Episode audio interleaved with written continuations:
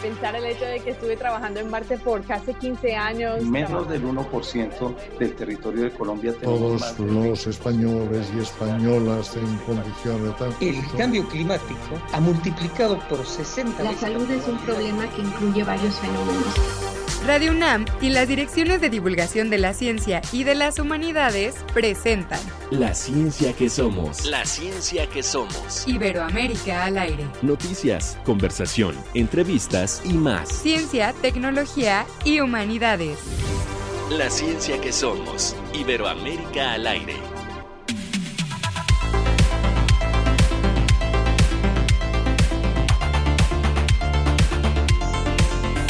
Con muchísimo gusto les damos la bienvenida a esta emisión de este viernes 17 de noviembre, un día histórico para nuestra universidad porque estamos estrenando rector hoy en México, en la UNAM, así que pues mucho éxito para, para el rector, al nuevo rector Leonardo Lomelí y para todo el equipo que ha de conformar esta nueva administración.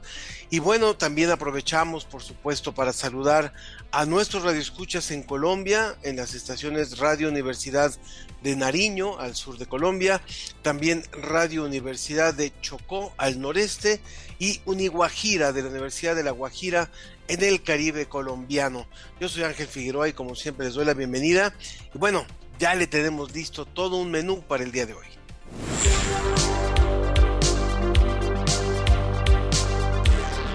son una alternativa para cuidar a pacientes o familiares con enfermedades no curables. Te contamos sobre los cuidados paliativos. Las adicciones y la salud mental son las dos caras de una moneda y hoy le vamos a contar por qué.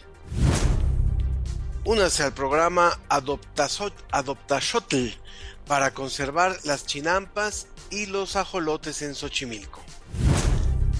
Como siempre, por supuesto, los invitamos a que participen con nosotros a través del Facebook en La Ciencia que Somos, también en X en Ciencia que Somos, en el WhatsApp 55 54 06 57 62 y también para que nos puedan llamar en cabina al 55 51 71 37 33. Repito, 55 51 71 37 33 es el número en cabina para que participe con nosotros.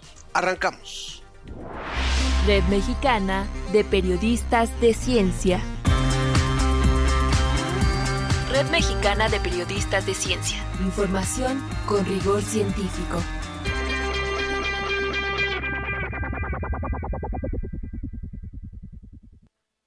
Muy bien, pues estamos listos, estamos listos para arrancar ya nuestra primera participación y por supuesto le doy la bienvenida a Saraí Mora, ella es reportera de salud e integrante de la Red Mexicana de Periodistas de Ciencia. Bienvenida Saraí, ¿cómo estás? Hola Ángel, muchas gracias. Aquí muy contenta por compartirles un poco más sobre la red MPC. Muchísimas gracias y también para compartirnos acerca de los cuidados paliativos. Cuéntanos, por favor, eh, cómo se identifican estos cuidados paliativos eh, para poderlos diferenciar de otro tipo de cuidados para distintos pacientes.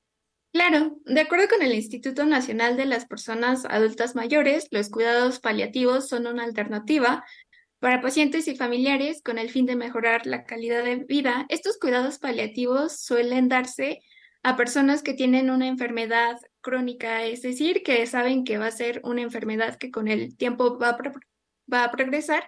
Sin embargo, estas enfermedades suelen no tener una cura, entonces es ahí cuando entran los cuidados paliativos para darle una mejor calidad de vida tanto al paciente como a las personas que le rodean, porque al final son quienes le van a acompañar a cuidarles y también a seguir su tratamiento correspondiente. Estos cuidados paliativos eh, suelen ir acompañados del tratamiento, pero también eh, pueden ir acompañando a las personas en sus últimos días de vida.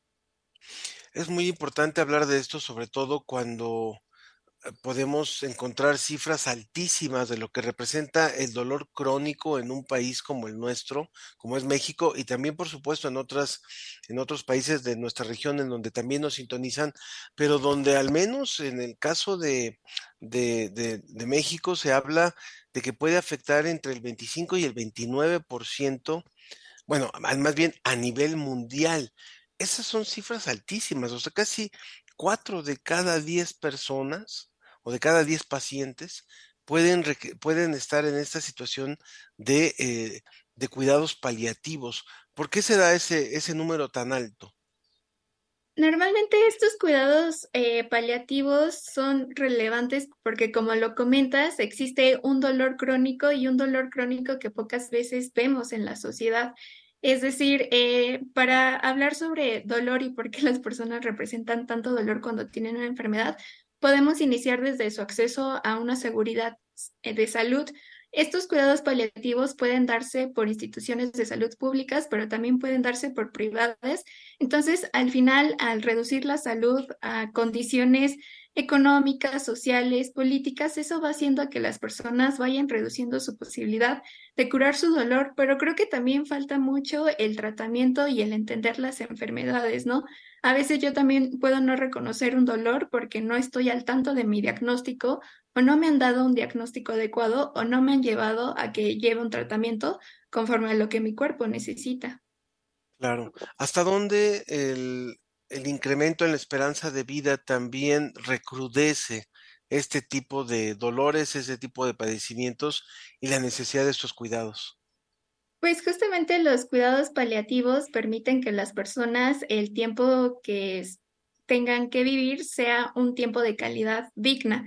Cuando las personas no tienen acceso a cuidados paliativos, es decir, que normalmente pasan meses sufriendo, y no solamente las y los pacientes, sino también sus familiares, ¿no? Cuando hablamos de que una persona tiene una enfermedad crónica, también las y los pacientes y las y los familiares van atravesando procesos de duelo donde siempre está de qué información le digo, qué información no le digo, cómo estamos viviendo el duelo de que probablemente perdamos a la persona. Entonces, justamente los cuidados paliativos, uno, pueden ah, permitir hablar de la enfermedad, dos, pueden ayudarnos a hablar sobre ese proceso en dado caso de una pérdida, y tres, nos pueden ayudar a acompañarnos en un proceso que es sumamente humano y, y sumamente necesario hacerlo en red.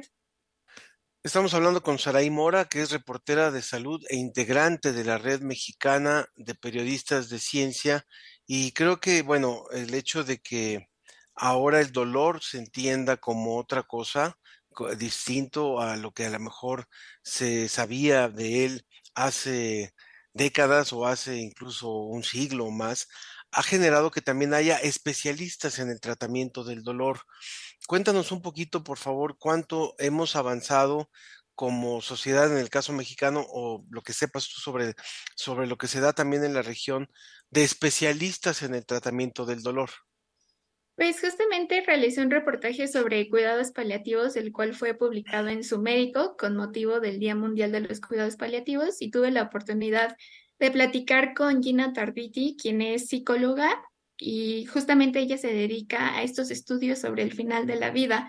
Y un avance es que justamente los cuidados paliativos se iniciaron para acompañar a las personas que iban a tener una muerte que ya es, estaba prácticamente establecida, porque no tenía, eh, todavía en ese momento no estaba el mundo preparado para dar eh, como cura o tratamientos a ciertas enfermedades que el día de hoy ya tienen medicinas, especialistas, centros de atención. Entonces, un avance que hemos tenido es que justamente ya los cuidados paliativos no solamente son para las personas que podemos decir que atraviesan una enfermedad crónica que no hay vuelta atrás, también son para todas las personas que necesiten acudir a estos tratamientos donde justamente puedan disminuir el dolor que están sintiendo y que también sus familiares, especialmente las y los cuidadores que llevan una carga de trabajo muy pesada físicamente y emocionalmente, pues permitan ser acompañados. Creo que el siguiente paso sería que ya no solamente un único grupo de personas tuvieran acceso a los cuidados paliativos,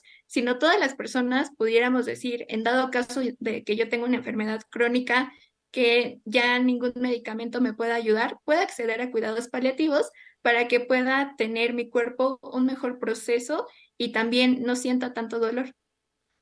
Qué importancia lo que nos dice Saraí. Justo hace muy poco tiempo tuvimos aquí en el programa a esta especialista en el tema de los cuidados, eh, eh, esta investigadora eh, de, de, origen estadounidense que estuvo con nosotros y que nos, nos habló acerca de, ahorita se me fue el apellido de, de la doctora, a ver si la producción me lo recuerda, pero que eh, Joan se llama ella, pero ahora me acuerdo del apellido, y Joan Tronto, es cierto, Joan Tronto, una, una gran especialista en el tema de los cuidados y, no solamente, no, no, llegaba a ella solamente el tema de este tipo de cuidados paliativos, sino la necesidad de cuidar también a los cuidadores.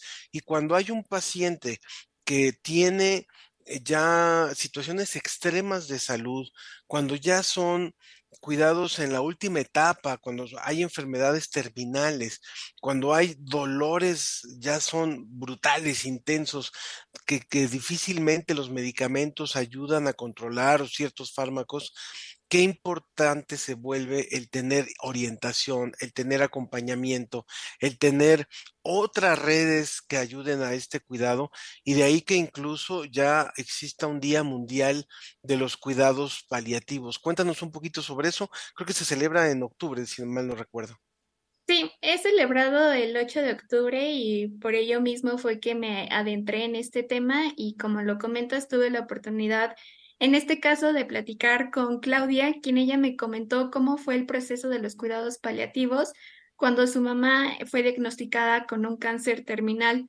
Para ella lo comentaba que los cuidados paliativos le permitieron poder despedirse de su mamá de una manera distinta, porque al tener una segunda remisión de cáncer se imaginó a su mamá en una escena muy dramática, en, en esa escena que tenemos del último suspiro, su mamá sufriendo, su familia llorando. Sin embargo, su mamá tuvo la oportunidad de irse tranquila y acompañada de sus familiares porque justamente le ofrecieron por parte de Palia, una institución en Guadalajara dedicada a los cuidados paliativos, le ofrecieron la oportunidad de apaciguar sus dolores y también ser acompañada en familia, porque algo que pone muy en, en marcha los cuidados paliativos es que si le preguntamos a las personas dónde quisieran fallecer, normalmente tienden a decir en sus hogares, en sus, eh, no en hospitales.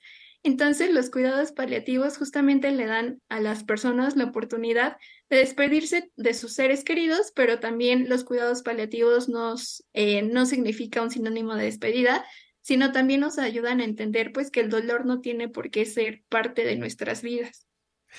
Vamos a poner en las redes de la ciencia que somos la, liga para tu reportaje, para que el público pueda leer esta información que tú generaste. Y agradecerte muchísimo, Saraí, por esta colaboración que haces a nombre de la Red Mexicana de Periodistas de Ciencia. En, un, en, en sociedades como las nuestras que en los últimos años han incrementado la esperanza de vida, esto ha traído como consecuencia un montón de especialidades, de necesidades de todas esas personas que antes a lo mejor vivían hasta los 50, hasta los 60, hasta los 70 y ahora eso sigue incrementándose, pero tiene que ser con calidad de vida, ¿no? Así es, y creo que también algo que nos pone en meta los cuidados paliativos es hablar sobre el duelo y las despedidas. Quienes hemos tenido una pérdida, una pérdida familiar conocemos que en estos momentos hay mucho silencio, hay mucha individualidad, cuando necesitamos redes y también los cuidados paliativos nos permiten pensar en cómo queremos ser atendidos en dado caso de tener una enfermedad terminal, cómo queremos eh, ser tratados, qué tratamientos queremos tener. Es permitir al paciente también ser eh, formar parte de su misma enfermedad y también no hacerle sentir que no puede tomar decisiones. Entonces, pues al final eh, les invito a seguir eh, escuchando este tipo de programas y también seguir eh, escuchando sobre los cuidados paliativos, porque justamente nos permiten modificar otra idea de lo que tenemos sobre las enfermedades, el dolor y la vida. Saraí Mora, muchísimas gracias por esta colaboración. A ustedes. Muchas gracias, Saraí de la Red Mexicana de Periodistas de Ciencia. Vamos con One Radio y continuamos. En México, la preferencia por alimentos ultraprocesados ha empobrecido la dieta de la población, desplazando opciones nutritivas como frijoles y quelites. La profesora Alejandra García Franco, de la Universidad Autónoma Metropolitana, destaca que estos alimentos ultraprocesados, a pesar de su bajo valor nutricional, tienen un alto estatus cultural, desvalorizando las tradiciones alimenticias. En una entrevista por el Día Mundial de la Alimentación, García Franco subraya la necesidad de reflexionar sobre nuestras elecciones alimenticias y su conexión con nuestra cultura y salud. Contrarrestando la campaña que culpa a la tortilla por el aumento de peso, destaca que, cuando se nixtamaliza adecuadamente, la tortilla ofrece carbohidratos de alta calidad, calcio y aminoácidos esenciales. La profesora García Franco resalta la relevancia de la dieta de la milpa, una combinación tradicional de maíz, frijol y calabaza que representa un modelo de alimentación saludable y culturalmente pertinente. Enfatiza la importancia de conservar la diversidad de maíces, ya que diferentes variedades se usan para alimentos específicos debido a sus distintos sabores y texturas. Para revitalizar las tradiciones alimenticias, García Franco colaboró en el libro Aprendiendo en la Milpa, con la doctora Alma Adriana Gómez Galindo del Instituto Politécnico Nacional. Este proyecto busca integrar conocimientos tradicionales en la educación, proporcionando material educativo que conecta saberes escolares con prácticas comunitarias para estudiantes de primaria y secundaria. En última instancia, la investigación de García Franco destaca la importancia de valorar y preservar las tradiciones alimenticias y los conocimientos ancestrales. No es solo una cuestión cultural, sino también una estrategia vital para mejorar la salud y el bienestar de México. Además, enfatiza cómo la integración de estos saberes puede enriquecer los procesos de enseñanza, promoviendo una comprensión respetuosa y profunda de la diversidad cultural de México para la ciencia que somos, desde la Universidad Autónoma Metropolitana. Para más información visita semanario.guam.mx. Guam, líder en conocimiento. En noviembre, Ciencia UNAM explora uno de los mayores anhelos del ser humano, la felicidad. Si te preocupa cómo vivir mejor en tiempos de crisis climática, en nuestra página especial del mes encontrarás diversos contenidos sobre ciudades verdes. Hablamos sobre la ausencia del padre en el hogar. ¿Qué tanto influyen las masculinidades en las familias? Búscanos en www.ciencia.unam.mx www.ciencia.unam.mx y navega por la ciencia desde la UNAM.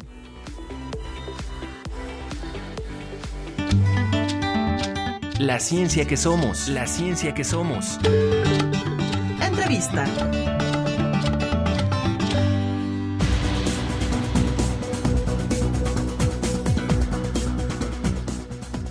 Continuamos aquí en la ciencia que somos y nos da muchísimo gusto darle la bienvenida ahora al doctor Carlos Faudoa. Él es académico del Departamento de Psiquiatría y Salud Mental de la Facultad de Medicina de nuestra UNAM para hablar sobre esta vinculación entre salud mental y adicciones. Bienvenido, Carlos. Eh, te escuchamos. Eh, espero que nos escuches también tú muy bien. Los escucho bien. Gracias por la invitación. Gracias, Carlos. No te vemos todavía en la pantalla, que eso es importante para cuando nosotros preparemos este, este programa para tenerlo a partir del próximo lunes en Facebook, en, la ciencia que somos. Ahora sí, ya te estamos viendo. Algo que es, eh, puede parecer una pregunta básica, pero creo que es importante de inicio, es ¿qué vinculación real existe entre eh, la salud mental y las adicciones? Dicho de otra forma, quien se vuelve adicto a una sustancia, a una droga, lo hace porque tiene necesidades a partir de carencias o de un desequilibrio en salud mental, o al revés. O sea, es, es un, eh, lo desarrollan al revés, como si fuera quién, quién es primero, el huevo o la gallina. Claro, pareciera simple la pregunta, pero no, en efectivo, eh, es cuestión de debate muchas veces entre los profesionales y aquí como de las soluciones que más aportan es recordar que somos entes o seres biopsicosociales. Entonces vamos a tener estos tres factores que nos van a predisponer a ciertas enfermedades y en este caso también al consumo de sustancias. Tanto los trastornos por consumo de sustancias, los abusos de consumo de sustancias o los consumos nocivos van a estar muy interrelacionados con los trastornos de salud mental que conocemos de una forma más clásica. Estas formas en que se van interrelacionando pueden variar eh, de persona a persona. Algunos ejemplos es que algunas los utilizan como una automedicación, es decir, yo tengo un problema de salud mental y el consumo de algunas de estas sustancias me alivia algunos síntomas. Ejemplos más clásicos son los trastornos de ansiedad o la depresión, donde los puedo utilizar como mecanismo de afrontamiento para dejar temporalmente estas sensaciones o problemas. Sin embargo, pues como ya eh, hablaremos más adelante, pueden generar aún mayor problemática. Otras cuestiones son la vulnerabilidad genética y neurobiológica, ya que hay ciertos genotipos que predisponen tanto a un trastorno depresivo o de hiperactividad, etcétera, y a un trastorno por consumo de sustancias. También, Me gustaría que te detuvieras en este punto antes de continuar. Justamente, ¿qué, ¿qué, parte de la población, tú lo hablas acerca de ciertos rasgos de genotipo, pero ¿qué, ¿qué segmentos de la población estarían como más más predispuestos a desarrollar trastornos de salud mental que los vinculen con las adicciones. Claro, este, aquí también eh, es un poco estas cuestiones sociales. Eh, las poblaciones eh, las podemos estudiar para ver qué factores protegen y qué factores pudiesen ser de riesgo. Hay situaciones que nos ponen en mayor vulnerabilidad. Por ejemplo, la edad. Si yo inicio a consumir sustancias desde la adolescencia o en edades tempranas donde tengo un desarrollo cerebral todavía muy elevado, eh, me va a ser más fácil que me enganche a este tipo de sustancias. Algo típico de la adolescencia es esta búsqueda de novedad, búsqueda de nuevas experiencias y de ir conformando mi identidad. Y el consumo puede ser una parte importante que yo me empiece a identificar con otras poblaciones. Las cuestiones de género y o de sexo, en mujeres eh, se ha estudiado los efectos telescópicos, es decir, ellas progresan más rápido a una dependencia a las sustancias, los factores socioeconómicos, estar expuesto a carencias o a situaciones de violencia, eh, son factores de riesgo para enfermedad mental como para un trastorno adictivo. El acceso a servicios de salud, el estigma asociado a las enfermedades o al poder hablar de las problemáticas también influyen en todo esto del consumo de sustancias. Entonces, por eso se habla de una cuestión multifactorial y es importante no pensar que hay una sola causa para yo desarrollar un problema, ya que eso puede favorecer a una discriminación de las personas, a una mayor vulnerabilidad, vulnerabilización y estigmatización de estos grupos sociales. Entonces, eh, así desde la persona con mejor nivel socioeconómico o en una mayor situación de vulnerabilidad pueden tener un trastorno de consumo de sustancias y no es nada más de un grupo. Estamos hablando con Carlos Faudoa, académico del Departamento de Psiquiatría y Salud Mental de la Facultad de Medicina, en torno a este tema, las adicciones y la salud mental. Y yo quisiera preguntarte también, eh, ok, hablas de una etapa fundamental que es la adolescencia, hablas de justamente esa etapa donde puede haber una inquietud por la prueba, por, por, conocer, por experimentar. Hay otras etapas eh, que sean donde la edad sea importante para el incremento del consumo de alguna sustancia, o sea, más allá de la adolescencia, que es como en este afán de, de experimentar y de probar, hay otra etapa, hay este, una etapa donde a lo mejor a partir de la madurez que se tienen más recursos para otra cosa, o a partir de, o es más a partir de momentos o de, o de problemas que se puedan dar, eh, como es la viudez, como es la ansiedad por alguna, un evento externo. Cuéntanos, por favor. Donde la edad tenga, tenga algo que ver. Va, entonces, por ejemplo, me voy a ir primero antes todavía. Si nos fuéramos a la infancia es todavía mayor el riesgo porque es un cerebro más vulnerable. Entonces, eh, ya vamos medio entendiendo que entre más joven estoy, entre más menos desarrollado, menos maduro tengo mi cerebro, mayor es el riesgo que yo tenga un trastorno adictivo. Sin embargo, efectivamente, cada etapa de nuestro ciclo vital tiene diferentes estresores canónicos o significativos para nuestro desarrollo. Si a mí me toca una situación desfavorable cuando soy adulto, digamos un desempleo, y el ciclo vital de un adulto mayor o un adulto ya eh, que anda por mayor, es el mayor miedo a encontrar trabajo. Entonces, eh, eso me puede hacer más susceptible en un consumo de sustancias. O si tengo uno de estos eventos de divorcio, de separaciones de pareja en estas edades donde yo ya siento que se me fue el tren o que me es más difícil encontrar alguna pareja, pues efectivamente me puede generar un estrés diferente. Si estoy ya en la senectud, el sentimiento de irme quedando solo, eh, me puede llevar a diferentes consumos. Sería La andropausia y la menopausia, por ejemplo. Por ejemplo, fíjate que no encontraría un estudio de en menopausia, ahorita no se me ocurre uno de cómo en estas etapas eh, alguna sustancia en específico ayuda a aliviar los síntomas. Este, más bien, en la menopausia, por ejemplo, hay una mayor vulnerabilidad para trastornos depresivos eh, por los cambios hormonales. Igual en la andropausia, donde hay una menor disminución y todas estas cuestiones que interaccionan con el género, y los estereotipos, sí hace más fácil que yo consuma. Y esta permisividad de que un adulto, pues es normal que consuma, de que cómo es posible que un adulto no vaya a ir a una fiesta y consumir alcohol o salirse con sus amigos. Serían como esos pequeños este, factores que pueden ser en otras edades.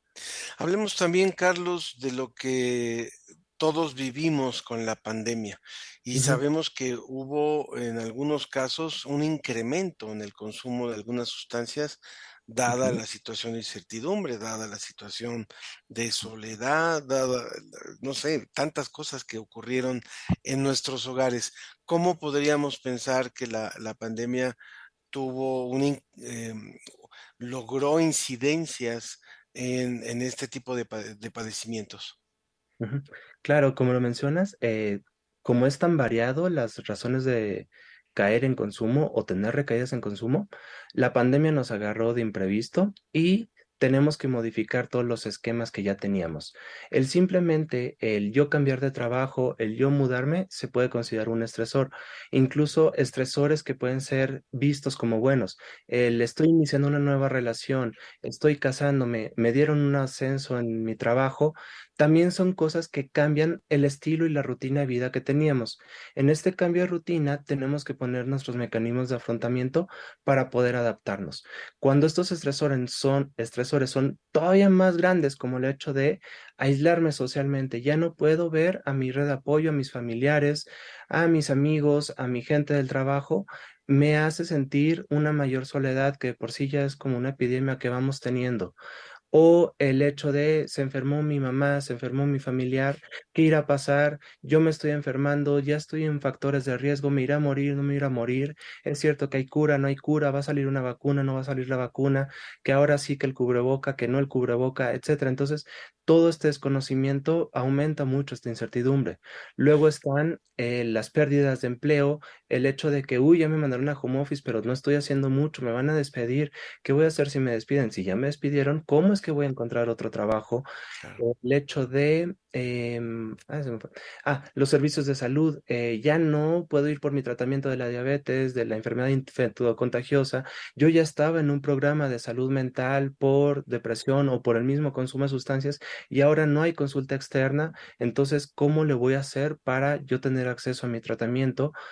Eh, todo esto, pues una como salida fácil o sencilla es irme a consumir lo más típico, alcohol, tabaco. Hubo algunos efectos favorables, claro, no todo es negativo. Por ejemplo, eh, la mayor difusión de la necesidad de estar en contacto con personas favorece mucho este mayor conocimiento de la importancia de la salud mental y las poblaciones jóvenes están buscando más la atención es bueno porque se preocupan más por su salud mental, pero también están llenando más los servicios que ya teníamos de salud mental. Entonces ahora para conseguir citas, las listas de espera se están aumentando, sobre todo en los sectores públicos, donde no hay como un abasto suficiente. Algunos de los medicamentos eh, ya no están en farmacia, no están tan fáciles de conseguir. Entonces, todas estas son como cosas que se van exacerbando. Otro factor protector, nomás breve me acuerdo, es por ejemplo en los jóvenes, como ya están más contenidos en su familia, pues la familia los está viendo más frecuente, tenían menos acceso a ciertos servicios. Entonces, sí hay poblaciones que disminuyen eh, consumo, pero hay poblaciones que aumentan, sobre todo las que ya iban con un problema grave, tienden a aumentar más todavía. Estamos hablando con Carlos Faudoa, académico del Departamento de Psiquiatría y Salud Mental de la Facultad de Medicina. Y bueno, hay, hay muchas preguntas que nos surgen en, torno a este tema y además tienes una forma eh, accesible para explicar lo que eso es muy, muy, muy útil para un espacio de divulgación. Eh, Carlos, también eh, sería importante, ya hablaste principalmente de depresión y hablaste de ansiedad, pero yo te preguntaría cuáles otros factores, cuáles otros trastornos o cuáles otros, sí, trastornos mentales son los que nos ponen en mayor vulnerabilidad para desarrollar una adicción. Y ahorita vamos a hacer otra explicación también, por favor. Claro, Ángel, no, y gracias, porque yo también me pongo muy nervioso, pero sí. No, muy bien. Este, va, entonces, depresión y son los más típicos en México, porque aparte son de los más prevalentes en la población. Sin embargo, también eh, hay otros trastornos, por ejemplo, el trastorno de déficit de atención e hiperactividad, que uno de los síntomas principales es el andar distraído con todo, quererme mover mucho y ser impulsivo. Uno de los tratamientos es eh, con estimulantes, pero estimulantes que están estudiados en laboratorio, que se ha visto que no tienen el potencial adictivo, etcétera. Hay otro tipo de estimulantes que no tienen todos estos estudios de por medio. Entonces, si yo consumo un estimulante, va a ser que tenga una mejor sensación de que estoy más enfocado, que me estoy más quieto, que estoy más activo, pero también va a tener todos los efectos secundarios eh, no deseados, donde me va a poner en riesgo la vida y va a generar esta cuestión euforizante que me va a hacer desarrollar más el trastorno adictivo. Entonces, poblaciones con TDAH, eh, de atención, pues son más impulsivas y van a tender más a buscar como estas estimulaciones fuertes. Otros trastornos, el bipolar en etapas de manía, donde tengo una euforia exagerada, quiero abrazar a todo el mundo, vender mis cosas. Este, pues en eso quiero experimentar todo, como si me quiera devorar el mundo en un solo bocado, en lo que incluye también los trastornos por consumo, el consumo de las sustancias personas obsesivas compulsivas, como es mucho esta presión de tener todo tan perfecto y que vienen las ideas obsesivas y tener rituales, pueden tender más a consumos de eh, depresores como el alcohol, benzodiazepinas, etcétera. Trastornos de estrés postraumático, yo sufrí un acto de violencia que me es difícil incluso verbalizarlo o llevarlo a mi conciencia, eh, me genera síntomas de ansiedad y de depresión, entonces es una forma de afrontamiento. Eh, los trastornos alimentarios, a veces eh, algunas sustancias inhiben el apetito, entonces yo empiezo con mayor consumo de estas para no estar comiendo o para tener las conductas eh, purgativas o rendir más en las cuestiones de ejercicio. los trastornos de personalidad que conlleven mucho esta impulsividad, búsqueda de experiencias nuevas, pues también como... O sea que hay todo, todo un menú de posibles trastornos que pueden llevarnos a ser más vulnerables frente a una adicción. ¿Cuándo? Eh, eso creo que es algo que también el público puede estarse preguntando eh, hoy, Carlos, es cuándo yo identifico que lo que tengo, que lo que he desarrollado es una adicción. O sea, ya hablaste de los trastornos, creo que hay una muy buena explicación ya de los trastornos. Ahora, ¿cuándo puedo identificar que el consumo que yo hago de tal o cual sustancia es ya está, ya está en el nivel de adicción. Por supuesto. Entonces, con las sustancias tenemos el consumo, digamos, normal o saludable, el consumo nocivo, que el consumo nocivo puede ir desde el primer consumo o desde los primeros consumos, que pues ya me emborraché, me voy conduciendo, eso ya me pone en riesgo y se considera un consumo nocivo.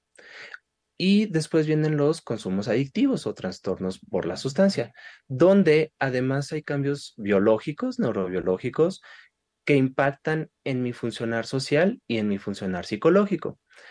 Cuando tengo ya un problema adictivo, cuando requiero, este, perdón, cuando después de la consumir la sustancia empiezo a sentirme mal.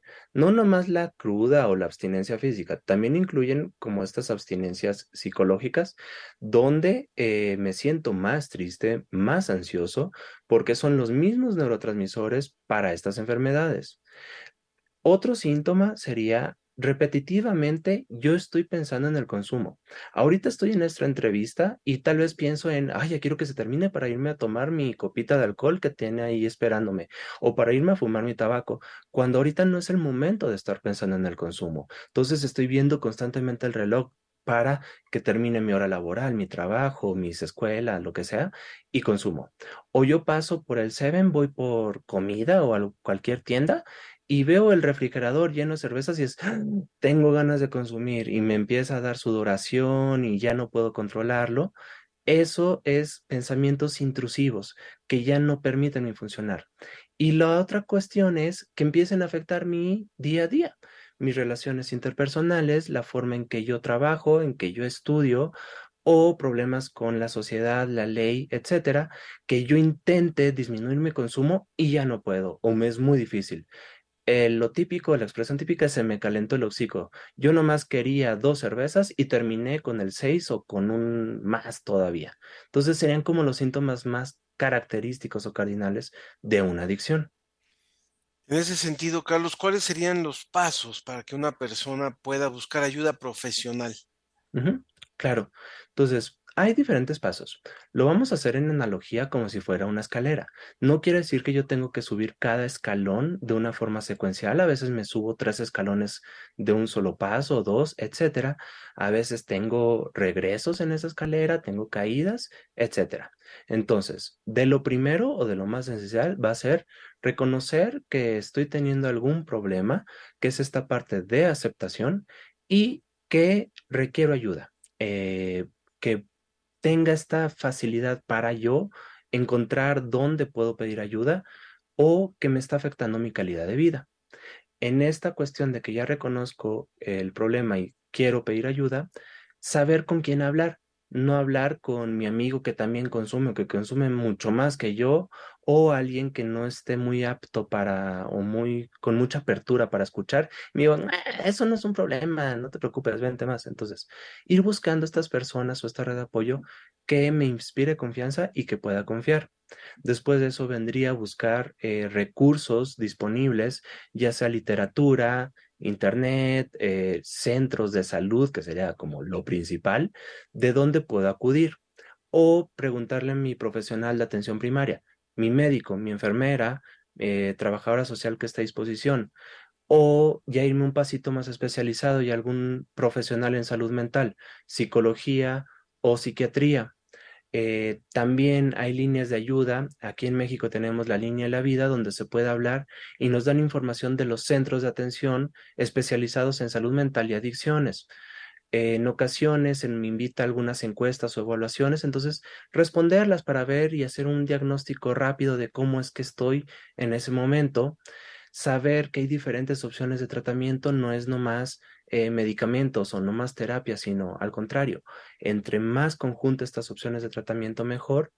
Luego ya comprometerme a acudir a mis citas o acudir a mis seguimientos, acudir a mis grupos de apoyo a su vez que voy expandiendo más mi red de apoyo, como es una cuestión social, tiene que ver mucho con mi familia, platicarles que estoy en tratamiento, que estoy en ayuda, luego con mis amigos, con el señor de la tendita, con compañeros de la escuela, acudir a grupos de eh, estos de autoayuda y después ser persistente. Es probable que vaya a tener recaídas, es normal ir fallando y de cada una de esas recaídas ir viendo qué aprendo para poder continuar con esta ayuda. Entonces, son varios de los pasos, cada quien lleva su ritmo, algunos se los llevan corriendo, algunos van muy lento y algunos requerirán más ayuda. Hay algunas cifras que nos llaman muchísimo la atención en torno a las adicciones y lo que nos parece también que debemos de ponerle toda, toda, toda la, todo el cuidado. Se habla de que la edad de inicio del consumo de alcohol es 10.6 años, a los 10 años, y el consumo del tabaco es a los 13.4 años.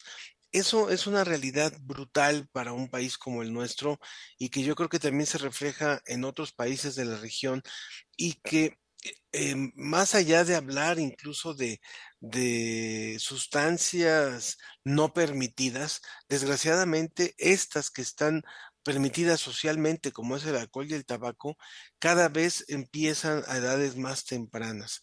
¿Cuál sería la forma que tú sugieres, Carlos, para ah, tomar conciencia de lo que representa que nuestros adolescentes empiecen a esas edades el consumo de estas sustancias, de estas drogas permitidas.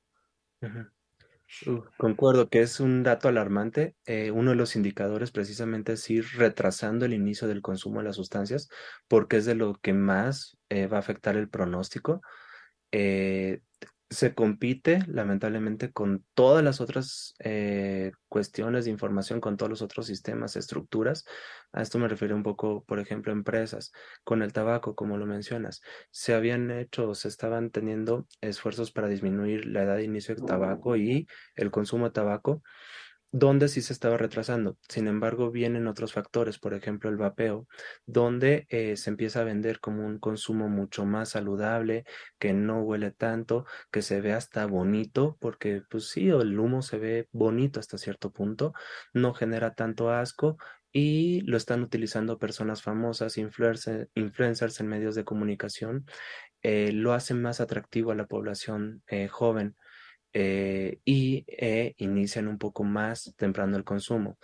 Luego están las desvinculaciones a esto, los sistemas familiares o a los sistemas escolares. Hay como una mayor eh, demanda de los jóvenes de arreglar el sistema, que el sistema está mal, que cada vez hay más problemas. Eso los desvincula de la escuela, ya no quiero asistir. Y la escuela antes era un factor protector al yo sentirme integrado, que pertenezco a la sociedad, que yo también estoy participando, que si yo como adolescente estoy proponiendo algún cambio, sentirme escuchado y ver efectivamente que se están haciendo esos cambios.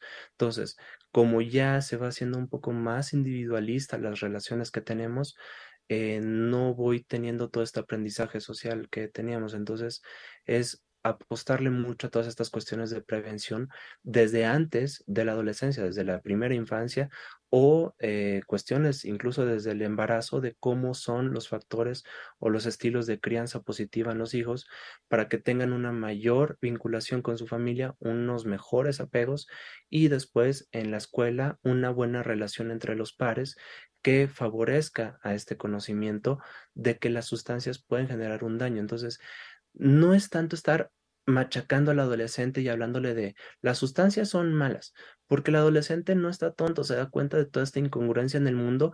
Si yo estoy con un tabaco diciéndole, oye, no vayas a fumar, es absurdo yo como papá o como profesor o como lo que sea. Este, es más apostarle a favorecer cosas que lo van a proteger.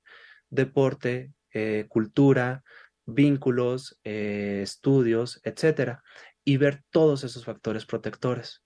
Muy bien, pues Carlos Faudoa, doctor académico del Departamento de Psiquiatría y Salud Mental de la Facultad de Medicina, muchas gracias por esta colaboración. Esperemos tenerte pronto. Muchas gracias, Ángel. Igual. Muchas gracias. Continuamos con la ciencia que somos. Llamando a la mente, entérate cómo las sustancias psicodélicas podrían ayudar a la salud mental. El mar está lleno de plásticos. ¿Qué podemos hacer? Se usan en la aeronáutica y en aplicaciones muy sofisticadas. Descubre el origen de los números imaginarios. Todo esto y mucho más en la revista Cómo ves de noviembre. Visita su página www.comoves.unam.mx y suscríbete. La ciencia que somos. Iberoamérica al aire.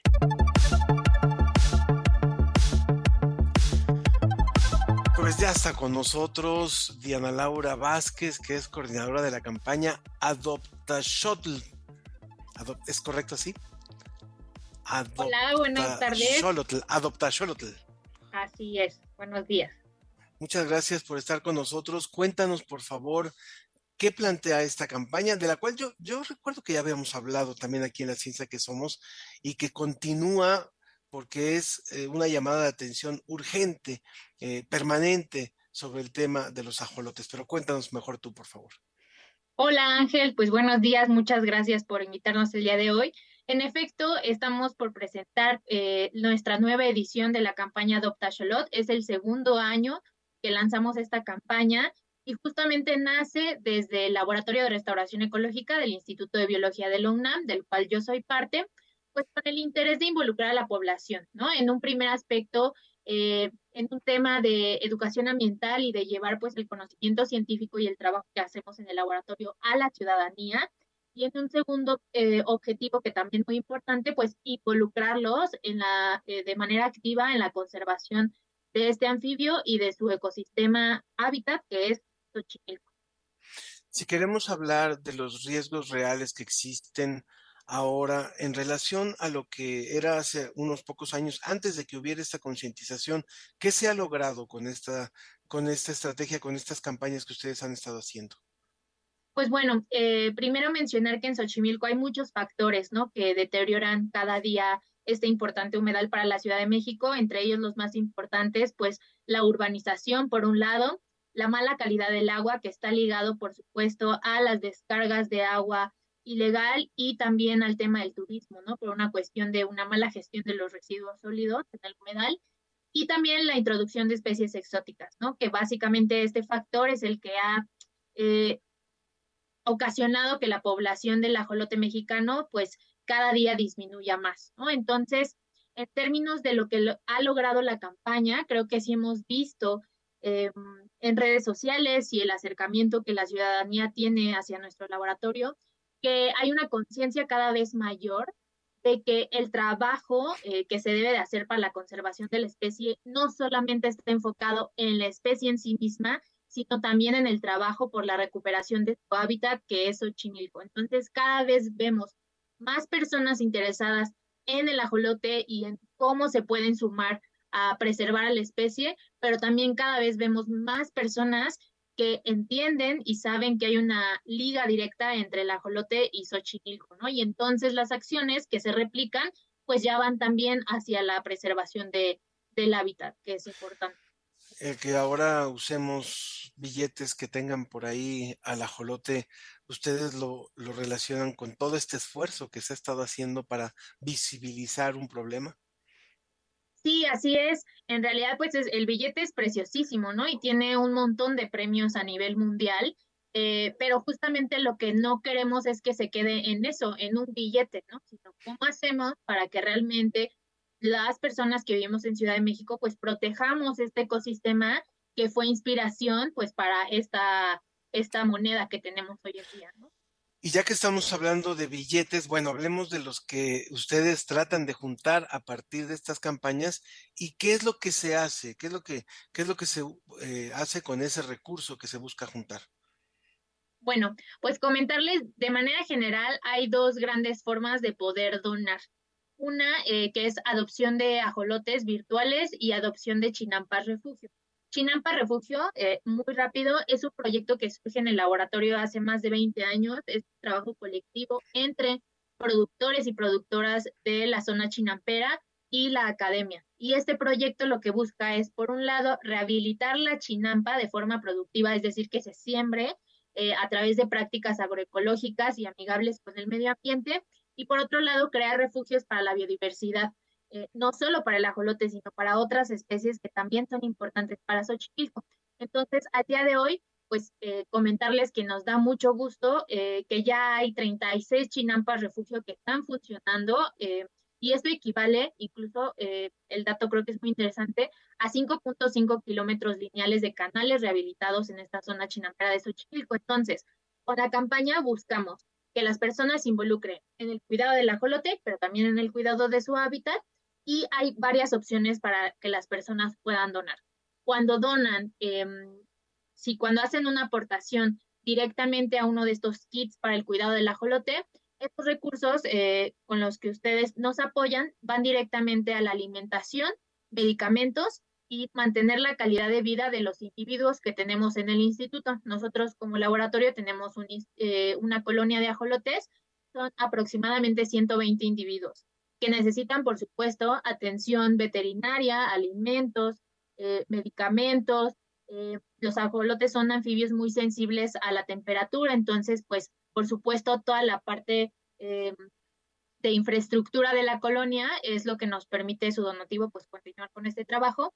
Y por otro lado, quienes deciden donar hacia estos kits de adopción que están para la Chinampa Refugio, sobre todo a la parte de mantenimiento. Estos recursos se destinan directamente con productores y productoras y son para mantener el refugio y para todas las actividades de cuidado, de mantenimiento, de apertura de refugios, eh, de, incluso actividades productivas, porque la siembra es un elemento muy importante, ¿no? La siembra de eh, de hortalizas agroecológicas es un componente de Chinampa Refugio y entonces pues esos donativos se destinan a estas actividades.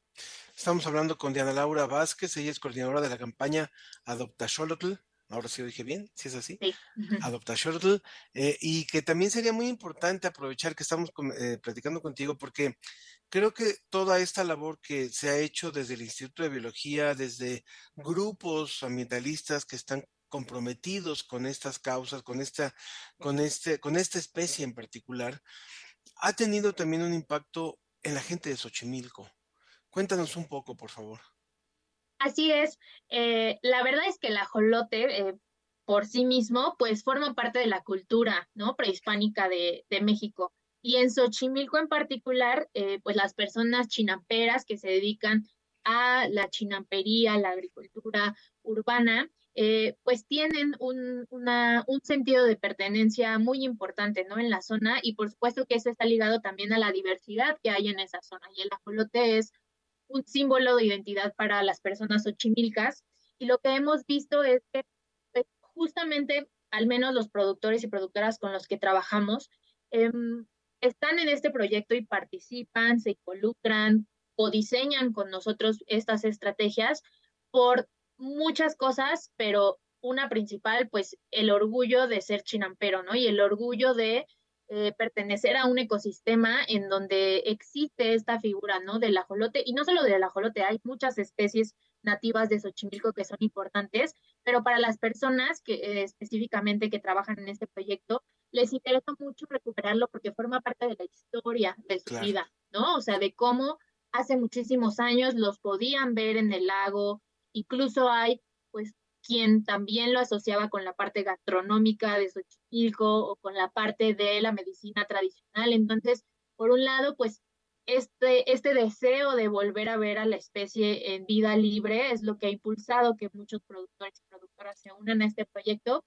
Y por el otro lado, pues eh, contarle a la ciudadanía por qué la conservación de esta especie y de su hábitat es importante para la Ciudad de México, ¿no? En términos de contribuciones ambientales y servicios ecosistémicos. Vale la pena decir que se necesita tener al menos 500 chinampas refugio y solamente llevan alrededor de 40, así es que falta muchísima colaboración. Yo te preguntaría lo último para que nos respondas en 30 segundos que nos quedan. Una, ¿podemos ir a conocer los ejemplares que tienen el Instituto de Biología? Sí, por supuesto que sí. A partir de su donativo eh, de adopción de un ajolote por seis meses, ustedes tienen derecho a una visita. Entonces okay. pueden ponerle Entonces, un nombre muy... y pueden visitar. Perfecto. Entonces vamos a organizar por ahí una visita y podemos invitar al público también a que vaya, obviamente, a hacer una donación. ¿Y cómo pueden hacer la donación? ¿Dónde, dónde pueden entrar para hacerlo? Sí, pueden ingresar directamente a la página del laboratorio que es www.restauracionecológica.org justamente en la página principal está toda la información para que ustedes puedan donar y comentarles rápidamente que el lanzamiento de la campaña 2024 será el día 22 de noviembre. Entonces, les esperamos para que estén atentos y pues para que adopten virtualmente un ajolote o una chinampa de bus. Vamos a poner las, la información en las redes de la ciencia que somos y por supuesto muy pronto nos vemos por allá. Obviamente tenemos que llevar una donación, si no, no, no nos dejan entrar, ¿verdad? Pero bueno, vamos a estar por allá para conocer también estos, estos eh, ejemplares que ustedes han ido cuidando y haciendo crecer y preservando. Muchísimas gracias por, por tu colaboración, Diana Laura Vázquez. Muchas gracias por estar con nosotros. Muchas gracias, que tengan un buen día. Igualmente para ti, igualmente para todo el público que nos ha escuchado hoy. De esta forma llegamos al final de la ciencia que somos de este viernes. Los esperamos la próxima semana. Muy feliz fin de semana. Soy Ángel Figueroa.